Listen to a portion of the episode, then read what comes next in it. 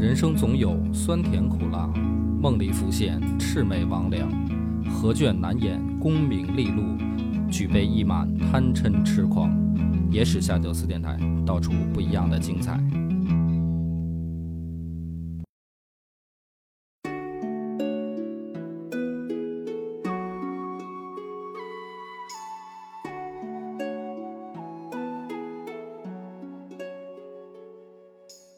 大家好，欢迎收听《野史下酒》，我是主播恶霸波。张小娘，今天呢，我们就来又来讲一段关于汉初的故事。之前啊，有一个问题，其实也困扰了我很久，但是呢，我一直也没有找到一个很好的答案。直到呢前一段时间，因为另一件事儿，突然把我给点透了。哎呦，哎，就发生了别的事儿。那我们先来说问题啊，就是我一直以来没想通的一件事儿是什么呢？就是刘邦，他手下有汉初三杰，嗯韩信、张良、萧何这三个人。三个人呢，侧重的能力其实也不太一样。你说嗯韩信很明显就是会打仗，兵仙嘛。那萧何呢，明显侧重的他是治理的政务能力，嗯。就是作为他管后勤嘛，啊，不断的给刘邦输送兵员、输送粮草，他的治理能力特别强。这算文职。哎，张良呢更像一个军师，嗯。就是他他不能领兵打仗，但是呢他会给刘邦出战略上的建议、谋略比较谋略，而且就是运筹帷幄的这方面，给出主意的这方面，嗯。他比较厉害。所以你看，三个人各有侧重的能力，各司其职。所以呢，这个刘邦呢，他就得天下以后，他说过一句话，他就问他手下的这些功臣，说：“你们想想，为什么我能当皇帝呢？”大家就猜啊，啊，有的就说啊，这个陛下是吧，这个真龙天子是吧？有的就说那大哥英明神武啊，反正各种拍马屁呗啊，我猜的啊。但是刘邦说都不对。啊，你们说的都不对。说啊，运筹帷幄，决胜千里之外，我不如张良；嗯带兵打仗，决决击于两阵之间这种事儿，我也不如韩信。啊，这个管理后方、治理这个民政这方面，我也不如萧何，嗯，对吧？这三个方面我都不如他们三个人。但是呢，我能用他们三个人，所以最后我成功了。哎，底下人一听领导说这个就要鼓掌，哎，哗哗哗鼓掌。那么讲到这儿，我要说明一个问题啊，我要点出来一个问题。在这个刘邦得天下以后啊，既然这么欣赏这三个人，很看重这三个人，但他们三个的结局却大不相同。那我们之前讲过很多次韩信，因为我明显这三个人里面我更喜欢韩信嘛，讲过很多韩信的事儿啊，正着分析讲打仗也好，反着分析讲他这个谋略也好，但是呢，韩信的下场其实是最惨的啊，因为说他谋反嘛，嗯。最后呢让这个吕雉和萧何给骗了，然后最后给打死了，是吧？这是韩信的下场，就被打死了。那么萧何和张良的下场呢？啊，有的人对这段历史啊，他就只了解到得天下，就是项羽一自杀，就觉得这个故事就讲完了，对吧？就后面呢，大家就就说那就是统一天下了，刘邦当皇帝了呗。然后呢，再一想想想说，刘邦就是对功臣不好，杀功臣，就老这么说嘛。其实杀功臣了吗？也没有。你就说杀韩信就叫杀功臣吗？嗯，然后还杀了这个丁布，还杀还有陈豨这些人。你问题是这些人真的谋反了呀？就是你他是功臣，但是他后来他也确实又谋反了呀，举兵了，起码韩信可能没有，但是韩信是跟跟他们有联络嘛。那所以刘邦就动手把他们除掉了。那除他之外，其他的功臣，你就比如说汉初三杰里面，另外两个刘邦可没杀，对吧？都这两个另外两个人都死刘邦后面了，还有包括他一开始刘邦分封的那些二十二功臣，就是跟着他打天下的这些一开始的功臣，大部分都没事儿啊。曹参是吧？周勃这些人都都没有问题啊，都是死刘邦后面，他没有杀什么什么所谓的把功臣全都宰了。嗯刘邦没有这么做嘛，对吧？那怎么还是落了这么一个坏名声呢？就是因为他猜忌功臣。就虽然比如说萧何吧，他没杀萧何，但是他不断的猜忌萧何，试探萧何，反正也挺难受的。就不放心嘛，嗯就搞得萧何也很难受嘛。嗯那么我的问题就是来了啊，你要翻开史书啊，你比如说看《史记》，你看看《史记》这两个人的列传，哪两个人呢？萧何的和张良的列传，你就可以发现有一个天壤之别。什么区别呢？刘邦基本上没有怀疑过张良，他没有去连试探张良，基本上都没有。张良是怎么做到的呢？对，那么这里面就问题就来了，有一个问题我之前一直没想通，为什么刘邦他不怀疑张良呢？张良有什么过人之处呢？对，一般你想到这儿的时候呢，大家就会想说，哎，是不是这个张良会做人啊？嗯是吧？就是比如说什么 淡泊名利这些，没有野心，表现的没有野心，对吧？那是不是这样的话，刘邦就对他放心呢？但你仔细一想这个问题啊，不对，为啥呢？因为萧何也多次表现了其实没有野心，而且确实也没有兵权造反的能力，萧何也不具备，因为萧何从来没上过战场。你就说张良吧，他不没有带兵打仗，但是他也上过战，就跟着刘邦去前线过，嗯是吧？萧何一次都没有，萧何一直在后方待着。那你说，你说张良没野心，那萧何也没野心，也不控制兵权，那为什么猜忌萧何不猜忌张良呢？你就从这个上面说不通。那还有比如说，说这个是不是张良聪明，会动脑子，会嗯揣摩心思？但问题恰恰在这儿，什么人容易被怀疑呢？他就是能力强、让人知道聪明的人嘛。刘邦一直就知道张良比自己聪明，其实某种意义上讲，萧何还不一定有刘邦聪明呢。嗯萧何只是勤劳肯干，就是他处理政务嘛，他很多事儿很细节、很繁琐的，他是需要耐心去一点一点处理的，去梳理出来游戏规则，然后去执行、去监督的，这是政务能力嘛，对吧？所以某种意义上讲，你别看萧何政务能力强，但是他不一定比刘邦聪明，但是张良是绝对比刘邦聪明，刘邦自己也知道的。越是比自己能力强的人，其实越容易被怀疑啊。嗯对吧嗯？那反而刘邦他不怀疑张良。你看，你就越想这个问题，就越觉得很奇怪。嗯就是张良是怎么做到的？我后来发现这个问题的这个破题的能说服我自己的一个答案啊，嗯就是发生了一件事儿，就在这个上上周。嗯，这事儿呢，我再往后再搁的，因为它是谜底了啊。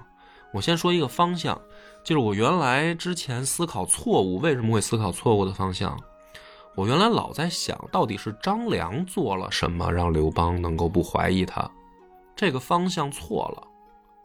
刘邦去去不去怀疑张良这件事儿，跟张良怎么做也许没有关系。这个就是我我突然发现茅塞顿开的一件事儿，就是我我原来就在想张良做什么跟他们不一样呢？跟萧何不一样，跟韩信不一样呢？我老聚焦在这件事儿上。后来我突然想明白了，也许这件事儿跟张良压根儿关系就不大。难道是刘邦做的？对，他其实是在刘邦的视角，张良跟另外的人都不一样。那咱就讲今天这个故事，你听我讲完这个《史记》里面的故事，你再想想，你猜猜能不能猜出来，就是他到底跟别人哪儿不一样？我们来看看这个故事啊，因为这个两个人的故事呢，一个是刘侯世家，一个是萧相国世家，都记载在《史记》里。那么我们今天要先讲的呢，就是来先讲这个萧相国世家，就是萧何。嗯萧何呢，在这个《史记》里面记载的，嗯、有几件事儿啊，我们就简短解说了。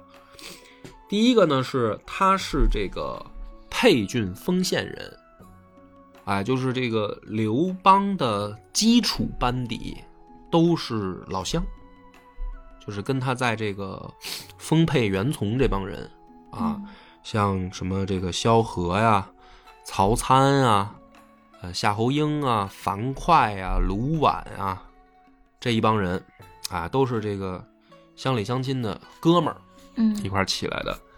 那么萧何呢，他在就是等于还没有跟刘邦起事的时候，他就是县里面的主力院。主力呢，就是这个县衙里面主要管事儿的这个小官儿，嗯就是小吏。嗯这个吏呢，他也有秘书。哎，这萧何一开始呢，就是这个县里面，呃，比较重要的吏的秘书，他是这样一个身份。然后慢慢慢慢呢，这个做到县里面的这个吏，嗯，这个是他的一个出身。就基层公务员做起。那么这个跟其他人呢就不太一样的是什么呢？首先，萧何很熟悉秦律，嗯，因为他是要当秦朝的吏，嗯。他是一个就相当于基层公务员嘛，嗯。所以他对于秦朝的这个运行的系统，相对于其他人来说，他更熟悉。就这个相对其他人就是什么呢？就比如说，比如说刘邦啊、樊哙啊、曹参啊这些人，嗯他比这帮人肯定是更熟悉的，因为他跟县衙里面见的、接触的事儿更多。嗯但是呢，他接触完了以后呢，萧何有一个特点，是他格外的看重刘邦，就是在没成事儿的时候，萧何就认为刘邦能成事儿，对他高看一眼。按理来说呢，这对刘邦这会儿是，刘邦这会儿是一亭长，嗯，就是你还不如他呢没？还不如他呢。嗯嗯，确实是不如他，嗯就相当于这个街道居委会主任嗯这么个这么个级别。嗯其实还不如萧何，但是萧何却格外看重刘邦。后来呢，这不是就是刘邦就是揭竿而起了嘛？嗯这个时候，呃，萧何参加他的队伍。这个后面发生了一个很重要的事儿啊，就是真正进了咸阳，啊他们跟着这个楚军一块儿啊壮大，然后他们走这个小路绕进咸阳以后，发生了一件事儿，其他的将领都去抢那个金银财宝，嗯就等于到了这个秦国首都以后，就去找这个金银财宝和美女，去搜刮这些东西。只有萧何呢，冲进他们的这个资料档案室，收集秦朝的这个地图户籍。啊，就只有他有这个眼光。我把你们这个内部资料，我赶紧收集起来。将来啊，真正争天下的时候，就是刘邦跟项羽争天下的时候，你可以发现，从打仗上来说，某一个战役或者某一场仗都是项羽占便宜。就是每一次交手，嗯你可以发现大部分都是项羽在赢。但是呢，你去惊惊讶的发现，项羽赢的多，可是呢，越打局势越差。就刘邦呢，老吃败仗，可是呢，好像打不死的小强。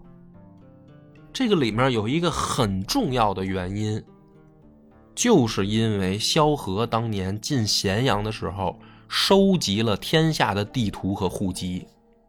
他知道，就打仗是这样的，你前线啊，咱们互相对砍，你杀我多少人，我杀你多少人，这是输赢的问题。但其实打仗还有一个什么呢？打后勤嘛。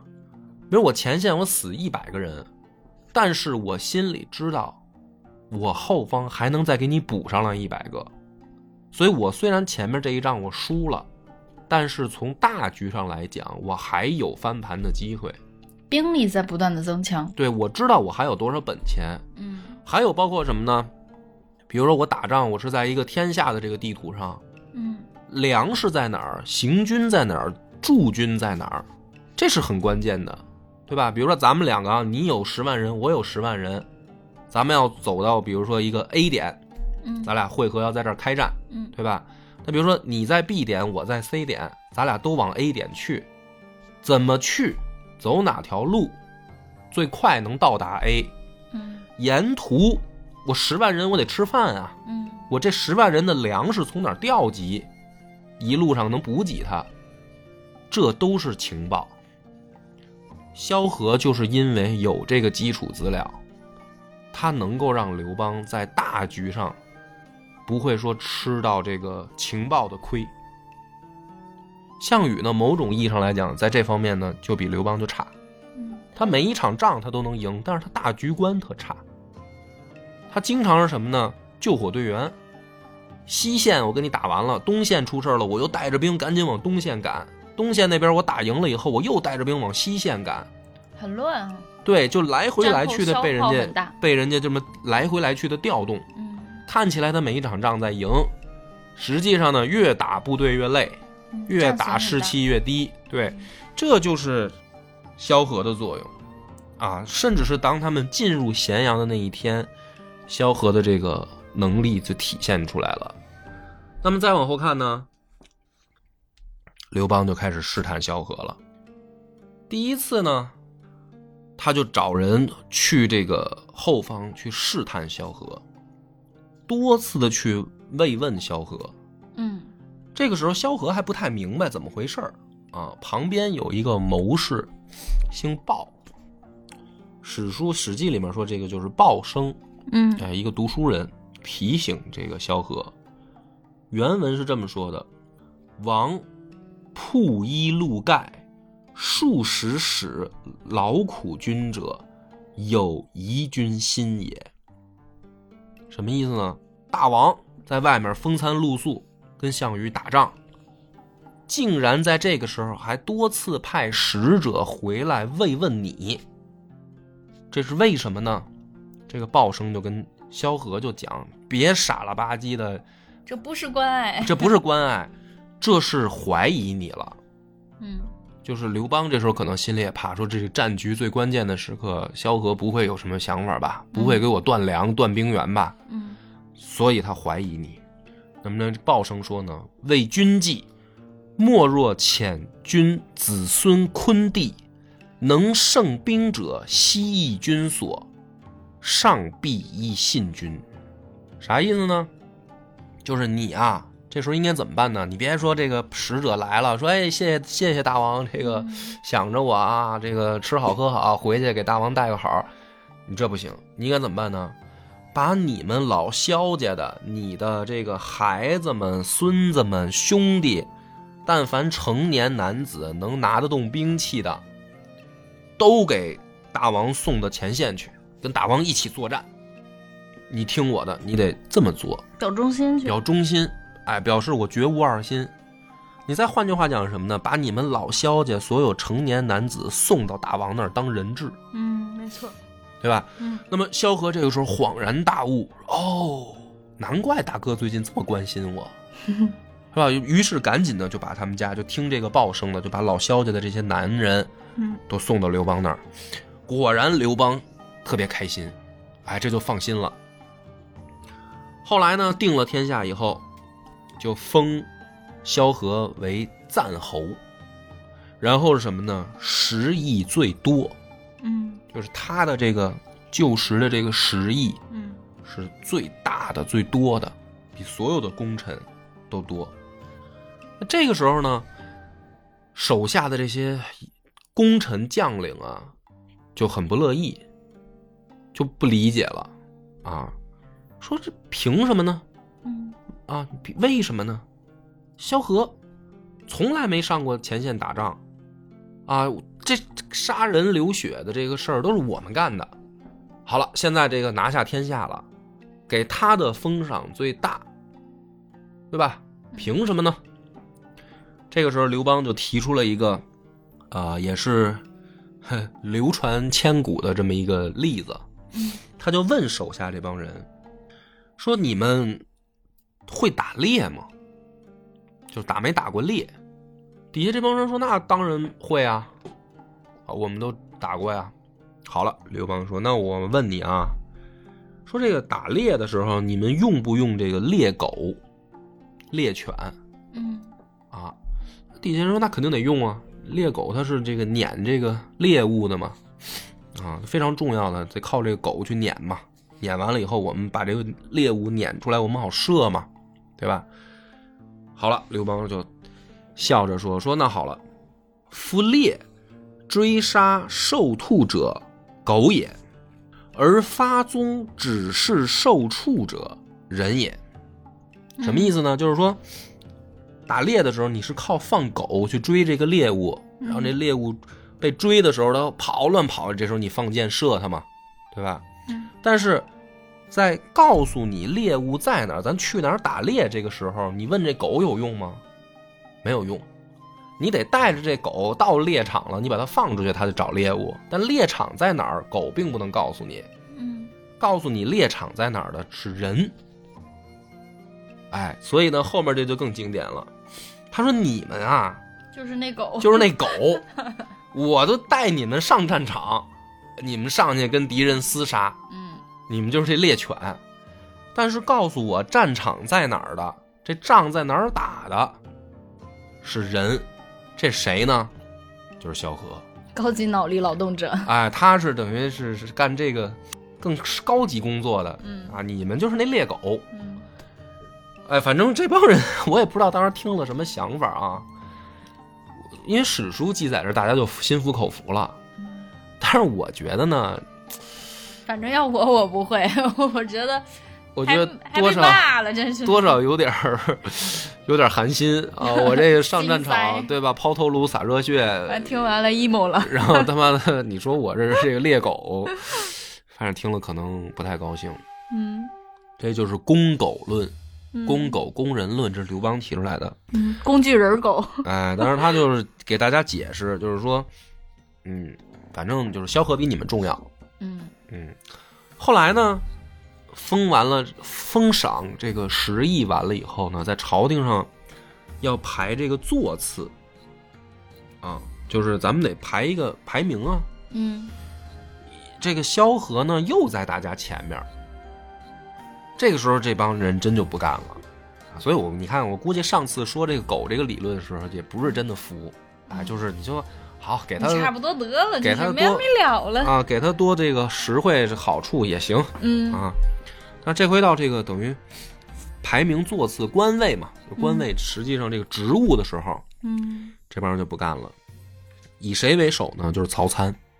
曹参呢就说说我这个身披七十余创，就是我这个浑身上下七十刀伤，七十多处伤口嗯啊，我这个大小数十战啊，嗯在战场上拼杀。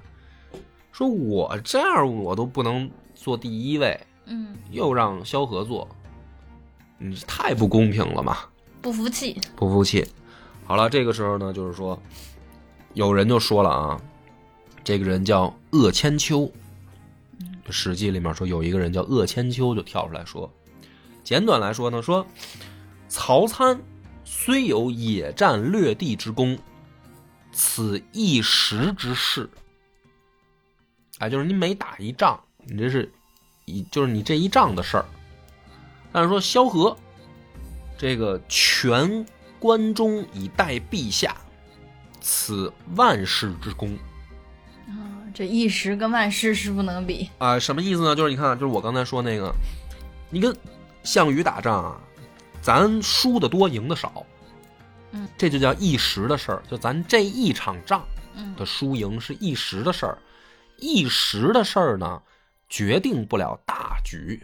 嗯这一仗输就输了嘛，我们还能卷土再来嘛。嗯是吧？就跟咱俩玩扑克似的，这局你赢了，没事儿我还有本钱，我还可以翻本儿，嗯我还再再再给你接着赌。嗯但是呢，萧何是什么呢？他是守根据地的，他是兵源，他是财源。昨天那赌资是不是啊还没给我呢？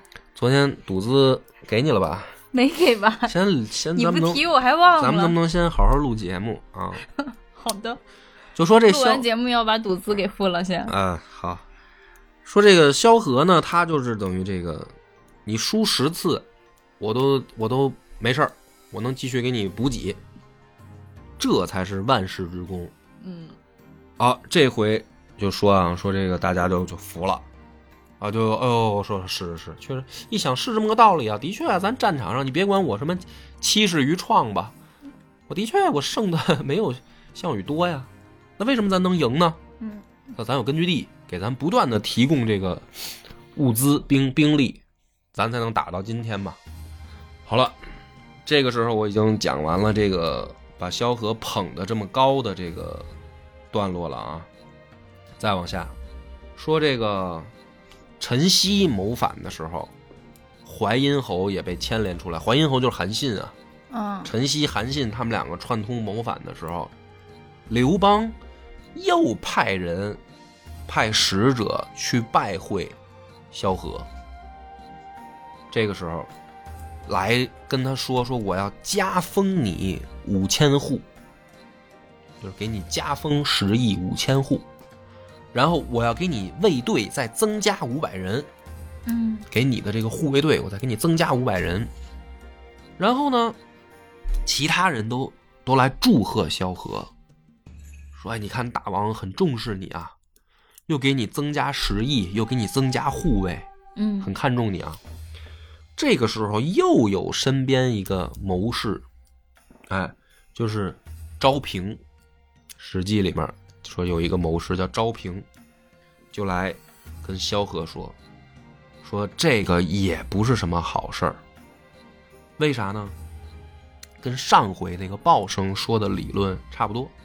说上，这时候已经当皇帝了嘛，嗯，就就管刘邦就叫上了。不叫王了。哎，上铺路于外，而君守于中，非披史实之事而义君封至魏者，以今者淮阴侯心反于中，疑君心也。夫至魏魏君，非以宠君也。啥意思呢？翻译过来就是这样。这个外面又有人造反，咱们老大这个刘邦又亲自出马平叛去了，带兵去外面打仗去了。这次平叛有一个韩信在内接应这个反贼嘛，他们互通书信了，就内部有人说明不服，你就是内部的人，大兵现在在外啊，就等于大哥领兵在外作战，你也是内部的人，所以这个时候派使者来，又给你加封，又给你增加护卫，这不是说喜欢你什么关心你，这还是疑心。嗯怎么办呢？应该这样：君让封受勿受，悉以家财佐军。就是大哥这回给你的赏赐，你一个都不能要。嗯然后呢，你还要把自己的所有的这个家产拿出来，嗯往前线送，说支援大哥啊！我劳军啊，这个大军在外作战辛苦，我这个以自掏腰包的方式嗯给大哥这个对聊表心意。哎，这一回果然，这个刘邦一看萧何的这个举动，又很开心，这是第二次怀疑他了。嗯，就是每次有有这种猜忌的时候，刘那个萧何都打消了。啊，都有人旁，而且你看都有旁边是有人提醒他，还不是说萧何自己脑子好使啊？嗯，说我突然我想明白了，大哥这个萧何每次都傻呵呵的，觉得哎大哥这想着我高兴呢，还在那儿旁边有人一盆冷水泼过来，说你别傻乐了，嗯，这是猜忌你呢。嗯后来呢，刘邦啊，还有一次，也是同样的，派使者来找萧何，啊，也是多次慰问关心。这回呢，萧何就长记性了，嗯这是是第三回了，前面一来准备好事儿。哎，就发生两次了。这个时候，萧何说啊，说这这是老套路，对吧？嗯好，没关系，我这回呢，我把这个家财都都都贡献出来，嗯哎，表示说我呢没有这个就是一心一心，我也没有什么野心嗯啊，我愿意把我的这个家财什么的无私奉献。因为上次上次是这么度过危机的嘛，嗯这回呢，旁边又有人跳出来，告诉萧何说：“别傻了，这回不能用这个方式，要换公关手段，又得换了。萧何就愣了，说：“为这这怎么换呢？这回应该怎么解决呢？”这个人告诉萧何说：“这回啊，你不但不能把自己的钱拿出来，你反而啊，最近应该抓紧贪污，你得抓紧去这个多占田地。为啥呢？因为你现在已经封无可封了，你已经是天下的第一大这个功臣了，你已经一人之下，万一人对你已经是一人之下万人之上了。嗯你这个时候在表现的无私嗯，啊，没有野心，你这声望就太高了，你声望就高，你就得人心，嗯对吧？嗯这个时候刘邦已经不怕你什么贪财了，嗯他怕你的是太有人心了，所以你应该怎么办呢？你应该贪污，你应该多占田地，你应该受贿，你应该摆出一副臭无赖的这种搂钱的形象。这个时候刘邦就觉得啊，你无非就是想要钱嘛，嗯，那我就能控制住你。就你这个人得有瑕疵，对你得有你得有弱点，你得有瑕疵，你得有把柄攥在大哥手里。大哥什么时候想弄你，什么时候就弄你，嗯你得这样。哦，这萧何说，这才真是恍然大悟。于是赶紧贪污受贿，强抢强占田地。嗯，然后刘邦呢，也就是象征性的处罚一下，但是没有要他的命。这回萧何度过危机了。好，那萧何的这个事儿我们讲清楚了啊。你可以发现，刘邦是一到这个危急关头呢，他就试探萧何，嗯。一直到最后都对他不放心，嗯，要靠萧何自污的手段才能保住性命，甚至最后是什么呢？要出卖韩信，嗯。对吧？其实韩信有某种意义上来讲是萧何就给他出卖了嘛，他知道要弄死韩信，所以也就兄弟我也管不了了，所以他通过这样的方式才能在刘邦手下活下来。嗯这是萧何的。那我们再来听听这个张良。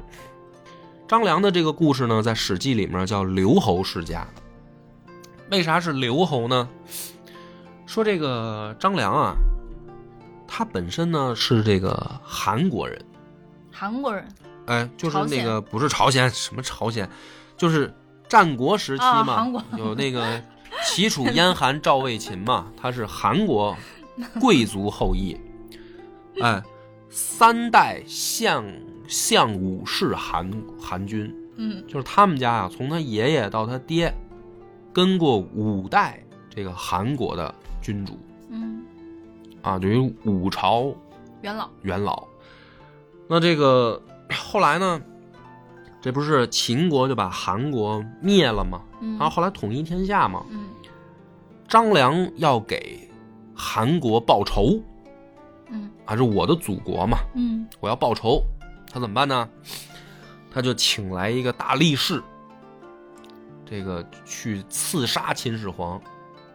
这个地方呢就叫博浪沙，博浪沙刺杀秦始皇，拿一个这个大铁锤，站在山上抡抡了以后，肉就下去砸那个秦始皇路过那个车，他他策划的，张良策划的，结果呢，砸这个车呀砸错了。因为秦始皇那个车呀，它是一个车队，就他并不一定坐在这个头了那一辆，他可能他一共他那个车队啊，据说是三十六辆车，所以他们呢就是以为就是头里那辆呗，就肉就扔的那个第一辆，结果人秦始皇没坐那个车里，嗯就刺杀失败了嘛。刺杀失败了，秦始皇大怒啊，嗯，说这个他妈活腻歪了，敢刺杀我，还用这么蠢的方式刺 杀啊，我？就就通缉啊，就查呀，嗯调查，这张良就成逃犯了。嗯后来逃犯的时候，这不是天下就大乱了吗？这不秦始皇就死了吗？嗯对吧？死了以后没过多久，天下大乱了。张良碰到刘邦的这个地方，就叫刘，是这个刘县。所以呢，等到这个天下大定了以后，张良也是功绩非常高嘛，刘邦也很欣赏他，就说啊，说你这样，你自己呢去齐国挑，就原来齐国的地盘，你自己挑，你想要哪儿，你想要哪儿的封邑，你自己选，嗯。哎，你选上我就给你，嗯。这个就很给面子了，嗯，是吧？你自己就是你看就是咱们公司里边，你看着谁好啊，什么什么哪块业务好，你自己自己说了算，哪个办公室你想做就做。对，吧？就是咱们这个集团公司啊，什么各地的分公司，你自己挑一个，你当总经理，嗯。就这意思嘛。结果张良呢就说说，我不要，我不要这么多啊，嗯。我就想要呢，咱俩认识的那个地儿，就是当时我在刘县碰到你，我们结识，然后我你我们相谈甚欢，嗯，是吧？互相欣赏，然后我跟着你一块儿创业的，不忘初心啊。哎，我就是说白了，我要什么呢？我就要那个你创业初期那个办公室，我到那儿当个办公室主任，嗯就是刘县你封给我，所以他叫刘侯，嗯就张良叫刘侯嘛。好了，这个是张良的这个出身。那么大家就可能会奇怪了，你 说这个这张良他的这个运筹帷幄体现在哪儿呢？是吧？体现在什么地方呢？体现在我跟你说有几件大事儿。第一个，刘邦打仗打到最危急的时候，啊，这个时候呢，有一个谋士叫利基，这个利基老头出来，说：“大王，现在咱们很危急了，啊，怎么办呢？”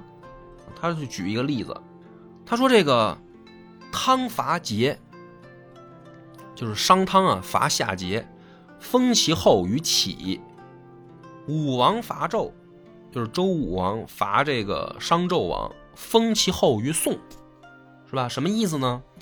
就是后面这个王朝打败前面那个王朝，尚且留他的子孙，给他给他一个封地，让他延续后代。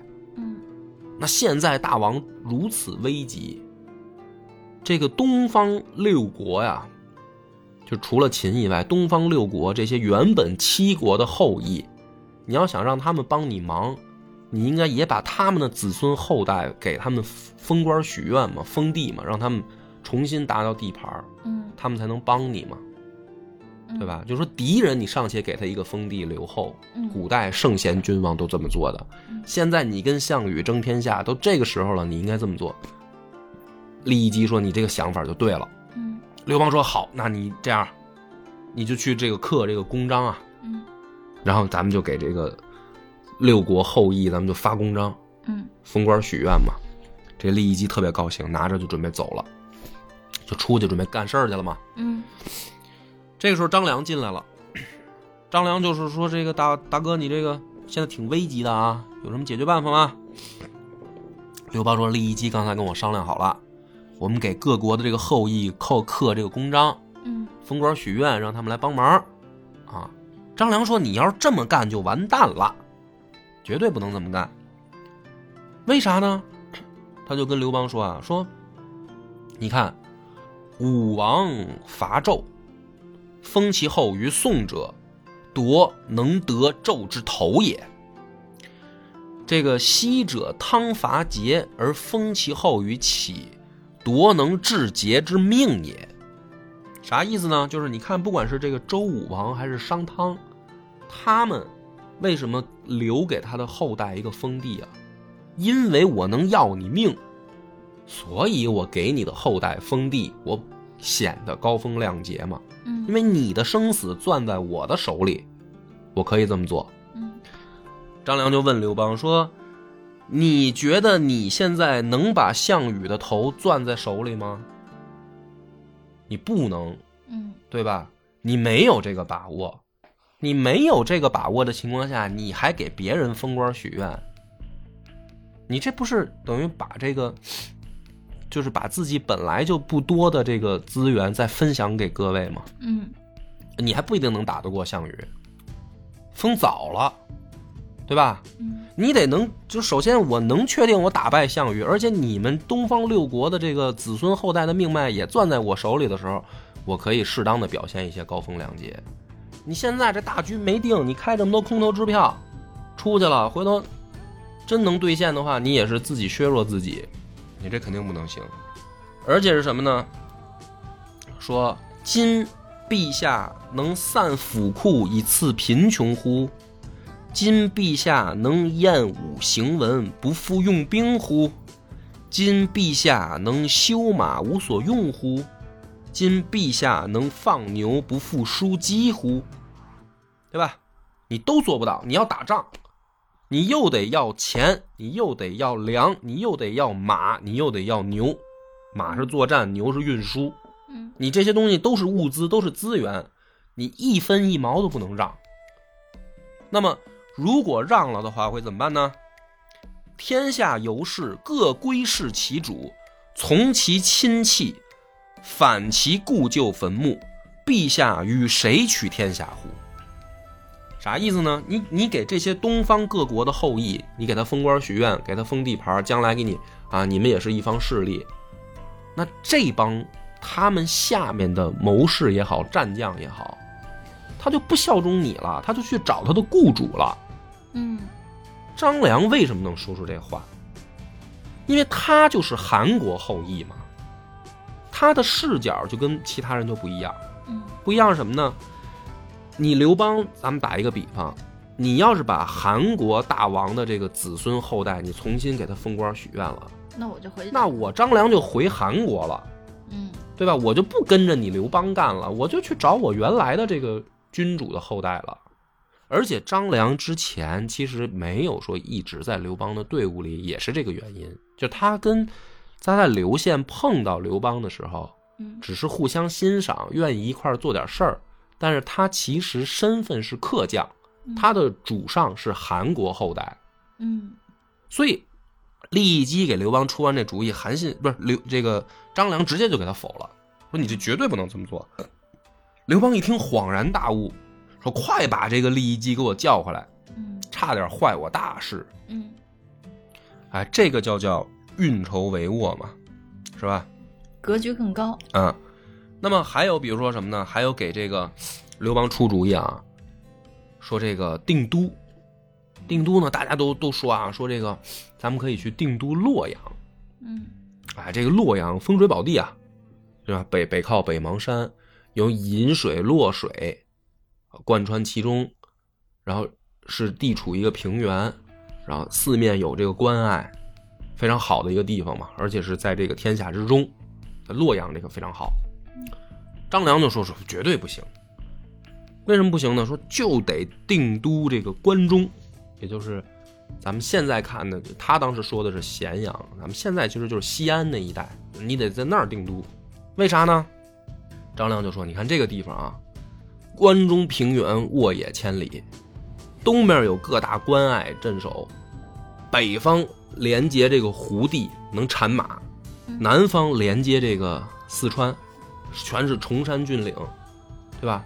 三面西边有陇右之地，三面环山，一面还能养马，而且千里沃土，东面有这个关隘控制，出去就可以打关东六国，回来就可以做防守，就是此乃天府之国也。就是你定都就得定这儿。嗯你看，这就是张良给刘邦出什么样的主意，都是这种大的这种战略型的主意，嗯是吧？嗯再往后听呢，就是说这个得了天下，大封功臣。大封功臣呢，就是把那个主要的功臣先封了嘛，嗯就是他们头里边这几个，啊，跟这个亲信的这几个大将都封了。但是什么呢？功臣特别多，好多功臣跟着刘邦，几十个呢。这帮人呢，没事儿啊，就坐在这个，就是等于宫外面的休息的地方啊，就坐在这个沙土地上啊，就坐在那儿聊天儿嗯有一回呢，刘邦就上这个阁楼，他那个宫殿啊，他有那个二层的地方，这不站的就高嘛。他在这二层的阁楼这个走廊上啊，就看到这帮功臣啊，每天就在这儿开小会儿，嗯坐在那个地那儿就开小会儿，聊天儿。刘邦就很奇怪啊，人也不回家，都在这儿干嘛呢？结党营私呢？啊，说这个就把这个张良叫过来，说他们天天在这儿聊什么呢？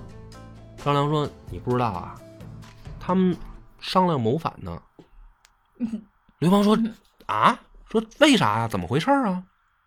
张良就说：“说这事儿特简单啊，就是说你现在这不是得了天下，你要封功臣吗？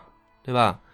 你封功臣呢，问题是你没有直接就是给大家分配好，你先封了这个几个大功臣，但是大家就觉得你这职位可能不够，人特别多，嗯而且这里面有些人啊，他可能是叛将，后来归降的，嗯也有人呢可能曾经得罪过你。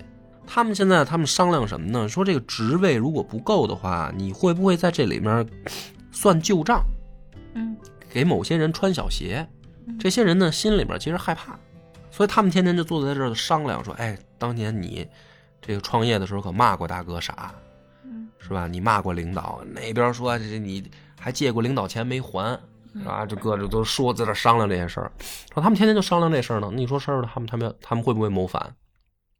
刘邦一想，对啊，我的确呀、这这这个我现在没封完呢，怎么办呢？这事儿，我我手里没有这么多的这个好处，平均分配，嗯肯定得有偏有向，对吧？那好的地方是吧？富裕的地方，我就得给紧着那个功大的、跟我关系好的嘛。那有的那次的地方，你就是你曾经得罪过我也好，或者说，是吧？你功劳不大的，那我就给你往那次的地方封呗，这也是人之常人之常情。但是这个事儿肯定他们心里面就就在想啊，说不会给我秋后算账吧？心里面肯定就不满嘛。刘邦就问张良说：“那这怎么办呢？我现在该咋办呢？”张良说：“也简单，说你想想啊，这个功臣里面，你跟谁啊关系最差？嗯就是一说起来，就是他得罪你的次数最多，啊，跟你这个反正最不对付。你说每个公司里都有这种人，啊，你别看他在公司里干活，那领导最不喜欢他，嗯老给他小鞋穿，嗯是吧？有没有这种人？嗯说你你这团队里面谁是这种人？刘邦说有一个，那就是雍齿啊。雍齿不但之前骂过我，我还差点杀了他嗯啊！就是好几次这发生这种事，打我创业的时候他都在我队伍里，可是我们两个就老不对付，大家都知道我讨厌他，他也讨厌我。张良说好，那就这个雍齿，你明天赶紧先给他封侯。为啥呢？你我好羡慕。为啥呢？就是说你先把他给封了，啊，给他封侯了，其他人就看说，连他妈雍齿大哥都这么对待，嗯是吧？大哥最讨厌的雍齿也封侯了，那我们就等着呗。我们再再讨厌再算旧账，也不会比雍齿差。哎，这个大家就不会谋反了。哎，刘邦就这么照照做了，果然就没事儿了。第二天他们也不在沙屯那儿坐着了，各各回各家了，也不紧张了。那不是啊，啊那那么多人呢，有那么多好的官位给封吗？那后来嗯当然没有了，嗯但是问问题是先解决眼前的，就不能老让这帮人在这儿商量啊那那些就是立过大功、真的付出了的，啊！立过比较厉害的、嗯靠前的排位靠前的大功臣，那不就要排在分分封的时候不就排在后面了？那不是，那就是相对来说也公平嘛。但是他就肯定没有那么快，说我马上就决定好这个好地方给谁，差地方给谁。你嗯每一个每一个公司都会面临这个问就题就先把？这些钉子户给他先解决了。哎，但是就是说，但你别闹事儿啊，嗯嗯对吧？比如说啊，比如说你们公司嗯年年终奖奖励这个五台手机，嗯这你们组可能，比如说你们这小部门就十个人，那这五台给谁不给谁啊？那剩下的那你们这都没发的时候，你们这十个人就商量了，是吧？说什么领导肯定得眯一台，嗯对吧？剩下四台咱们肯定也不够平分的，嗯，得先给第一圈层的。他肯定是对谁谁跟他关系好嗯才给谁，对吧？说是什么公平，比如说随机，比如说抽奖，肯定有内幕，跟大家都都这么想吗？黑幕对吧黑幕都有黑幕嘛。结果呢，这领导出来说说张小娘先给你一步。哎，大家一看说张小娘平常他妈干活最不积极，领导骂的最多，结果这时候领导先分他一步，说剩下的咱们再抽抽签儿。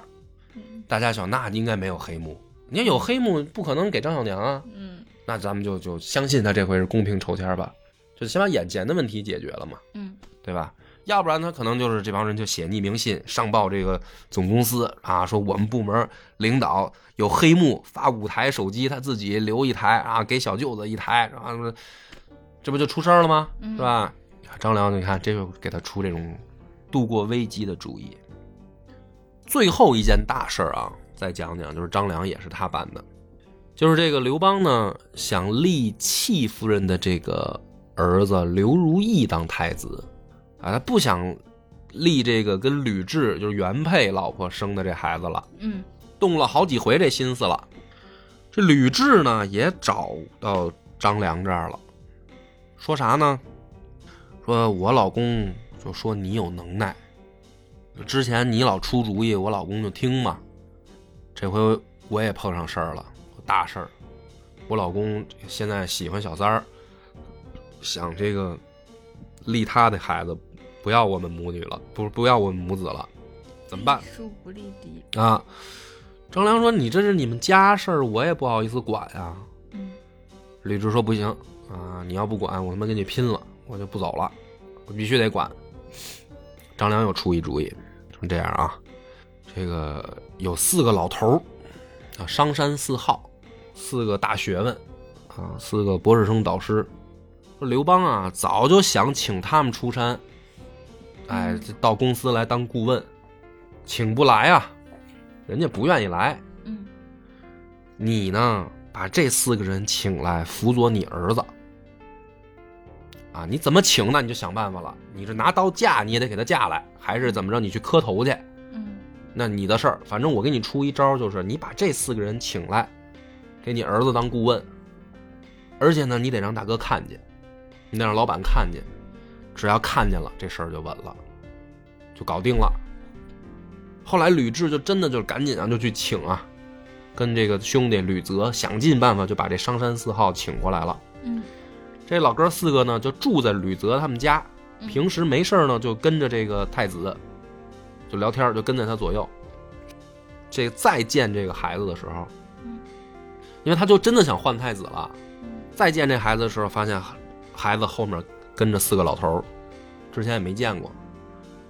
说走了以后就问问左右，这四个是谁呀？这四个老头儿跟着他是谁呀？这左右的人就告诉他，这个是商山四号啊，就你之前想请来当顾问那四个呀，没请来吗？现在跟着他呢。刘邦大惊，回去以后告诉这个戚夫人，说太子羽翼已成，不能轻易费力了，嗯就是我我现在换不动了。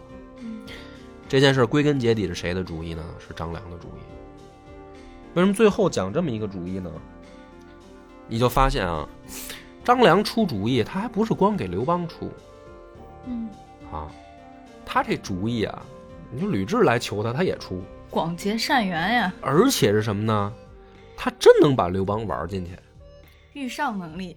对啊，就是你看常刘邦自己本心是说，我想换这个刘如意嘛，嗯，我想要这个小老婆的孩子当太子。嗯张良出一主意，真能给大哥玩里边，嗯最后就随了吕雉的意了，对吧？就没换成嘛，太子。嗯之前也是，就刘邦碰上这些大事儿啊，想不明白、看不明白的时候，张良出来说几句话，一点子，刘邦就想明白了。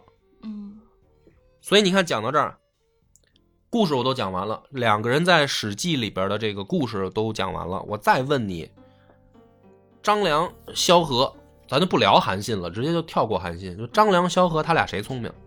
张良，还是张良，对吧？嗯谁有野心？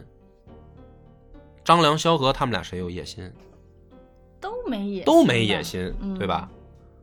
那问题我还是那个问题，为那你看我给你讲张良的这个故事里面，刘邦从来没有怀疑过张良，对吧？嗯，就最后这个跟他媳妇儿的主意都出到自己头上来了，刘邦竟然都没怀疑过张良，为什么？嗯，应该是，我觉得首先是刘邦，他可能很倚仗张良，就是他觉得自己没主意的时候，张良能帮他。但越是这样的人越可怕呀！哎就是因为这样，他就应该，他就心里就更明白，如果张良想篡他的位，早就没他什么事儿了。嗯，然而张良一直在帮他，说明他心里就认为，就相信张良没有谋反之心。那萧何也是啊，萧何要想谋反，也早就能谋反啊，但是萧何没能力嗯，萧何聪明程度相对张良还是差一些的。啊，所以即即便萧何想谋反，刘邦也觉得不成，也也也不会有什么大的问题，也能弄得住他。那为什么还试探他呢？多次的一到前线打仗就派人试探萧何呢？能弄得住就别试探了呀。我觉得张良是属于那种大智慧的人，嗯就是刘邦心里就明白，嗯，就张良是属于那种大智慧的人，大智慧他可能就就不谋反。对呀、就如果啊谋反的话，可能就就就早就那什么了。刘邦会不会心想，啊张良要是想谋反，我就不是个儿。啊。萧何呢，可能就你的意思就是刘邦就直接就服了，就是张良要谋反我就服了，我就直接就就我就让位是吗？可能吗？你想想，披荆斩棘啊，得了天下呀，打了多少仗，死生死关口，得出来的这个皇帝位置，我就服给聪明人。他要不他就我相信他，要不他要谋反我就服了，不可能吗？哎，你这么一说，我觉得我自己想的又没有道理了呢。对吧？这就是但是萧何这个是非常明确的，是吧？啊、萧萧何就是凭借着非常优秀的公关能力、危机公关能力，一啊次次渡过难关。对啊，就是你，我就多年困惑的这个问题就是为什么刘邦他就不怀疑张良呢？就是他又怀疑韩信，又怀疑萧何，这都是汉初三杰啊，嗯，对吧？怎么就差别待遇这么大呢？你看是不是这个问题有点陷入一个死胡同了？你你一开开头的时候说，呃，反反过来讲，嗯反过来想是刘邦，对他的视角的问题啊，就是跟张良、跟萧何他们做什么都无关。嗯我给你解这个闷儿啊！我先给你讲为什么我想通了，就是这个上上上周我公社那个录音的时候，嗯老袁跑过来说说这个，哎呀，有个好事儿啊，说这个某某平台啊，跟我们之前一直联络的那个大领导换了，嗯走人了，然后换上来一个新的人，那我就我说这是这叫什么好消息？我说原来那个领导他是这个创始人之一，他更懂业务，跟咱们联络时间也挺长的了。现在新换上来这人呢，又不懂业务啊，然后从从头对，之前咱也没联络过，那他换上来了，对咱这事儿不好啊。老袁说这是好事儿啊，这时候金花也在旁边，金花说对，这是好事儿。合着就你没明白，就我没明白 啊，为什么我就傻吗？我就之前为什么碰上这个问题，我想不明白。他俩就都他俩都认为是好事儿，你现在就还是我点到这儿，你想想为什么老袁跟金花说这事儿是好事儿呢？可能因为我也傻，你现在你现在顺着猜猜，你你你想想，你就我再跟你说一遍啊，你看就是之前那个领导他们就是老袁一直没有公关下来呗。但是就联系很长时间了，也也达成合作意向了呀，也算公关下来了呀，就是后面会合作呀。那是因为什么呢？嗯，为啥呢？你觉得这个事儿跟刘邦这件事儿像不像？不像不像，所以还是没想通。那我跟你讲啊，他俩为什么？我也是问啊，我当时说你们为什么觉得这是好事儿呢？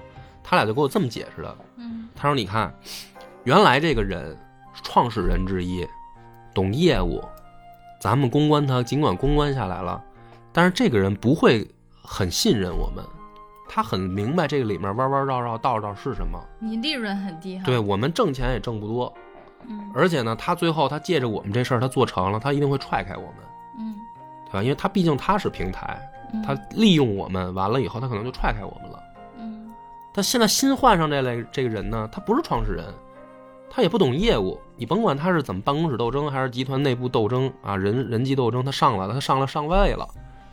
但是他上位以后，他不懂业务，他心里虚，他就要借助我们这种外脑，因为我们比他反而更懂业务。嗯他跟我们合作，他可以让他跟自己人面前，他绝对不能说我不懂，他一定得装的我什么都懂。但是他确实不懂的时候怎么办呢？他就找我们来商量。啊，所以张良补的是刘邦没有的战略眼光那个短板。所以你看，再回来想这个问题，是不是瞬间就想通了？为什么 萧何老不被信任呢？萧何是他丰沛源从的创始团队的成员，而且本来大家也知道萧何有能力懂业务。嗯这帮人里面，刘邦为什么立萧何提出公狗公人？嗯他在丰沛源从的这个队伍里面，他要故意搞分化。他不是光猜忌萧何，他也猜忌曹参。嗯当曹参功劳很大的时候，他就把萧何抬出来去压制曹参。嗯你你曹参身披七世余创又如何？你在我眼里你是公狗，萧何才是公人。你要恨你恨不着我，你会把你的那个竞争对象定为萧何。嗯所以萧何也是汉初三杰之一。但是当这个作用压制曹参作用完了以后，他也怀疑萧何，嗯。因为这个队伍里面这帮老兄弟里面大家都太熟了，咱们都是创始人，嗯。都是创业的，而且大家还都知道你某分某些能力比我强，所以当你既没有野心，又表现的高风亮节的时候，我更害怕，因为你得人心。你要真是振臂一呼，你虽然能力可能在为政上，嗯但是手下有会打仗的人啊，对吧？那他们要更相信你呢。他们当年保着我从这个 锋线杀出来，一步一步走到今天，嗯他们能保着我，是因为他们相信我。他们要不相信我了，他们保着你呢，也可以吧？嗯张良不一样，他是一外脑，他是一韩国人，他永远得不到我们这帮丰沛原从的老兄弟的拥护跟信任，所以他就是一个出主意的。他能力比我强，大家都知道他能力比我强，他对我也构不成威胁。你是不是？你你顺着这个逻辑一想，就是这件事无关于张良做什么，其实张良怎么做都无所谓，他就就是信任，因为他知道没有威胁。韩信的问题在于什么呢？韩信确实谋反了，所以马上要摁死他。就是在没有这个底线突破的前提下，像张良他做什么，只要不太出格，刘邦就不怀不怀疑他，因为他确实没什么威胁。哦，所以这个问题的根本原因就是因为张良他是个外国人，是韩国人，就是他对于就是就是他对于他刘邦的政治集团来讲，他是一个外来的人，对啊他是一外来的人嗯嗯，势单力薄，啊。嗯那这么一解释，其实我我就觉得，我起码这多年前的这个问题啊，我这个逻辑上我能想得通了。嗯就我原来老在想，就张良跟他们做了有什么区别呢？没什么区别呀。萧何也没有野心啊，萧何也没有表现出要怎么怎么样啊。嗯，但为什么他就怀疑萧何呢？老去试探萧何？其实某种意义上，你换一个角度一想，我觉得这哎就想通了。所以不管我的这个观点能不能站得住脚啊，我提出了一个我的这个想法啊，嗯供大家去参考。那么。这个有不同意见呢，咱也是老规矩啊，可以留言区啊评论告诉我们，就是你觉得这个事儿到底是咋回事儿那么本次节目到此结束，拜拜。拜拜。我们的微信公众号叫“柳南故事”，柳树的柳，南方的南。如果还没听够的朋友，欢迎您来订阅关注。